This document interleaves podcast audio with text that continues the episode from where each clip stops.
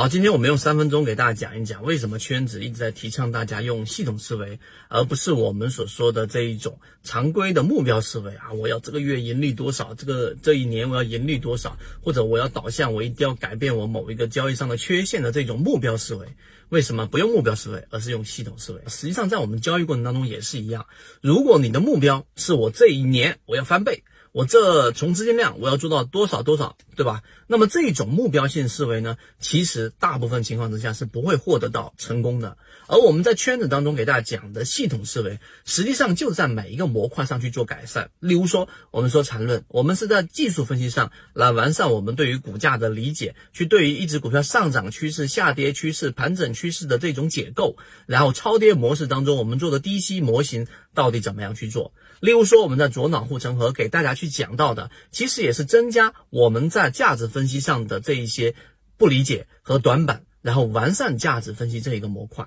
例如说，我们在讲的这个游资思维，是我们要去增强我们在短期上的起爆点怎么样更加靠近。所以从近期的表现，我们的金鱼报，然后逐步逐步的超跌之后修复，现在已经走上了比较稳定的一个盈利。这就是系统思维和目标思维的一个差异。今天时间关系啊，我没有办法一直去把整个系统思维的很核心框架去给大家讲完。这一次的这一个内容，然后会直接发送给你完整版的这个视频，就是我们所说的这个内容。所以今天我们讲的系统思维，希望对于大家去做交易过程当中是能够有所启发的。而且我们至少认定啊，系统性思维是对于我们交易者一个必不可少的一个重要思维。好，今天讲这么多，希望对你来说有所帮助，和你一起终身进化。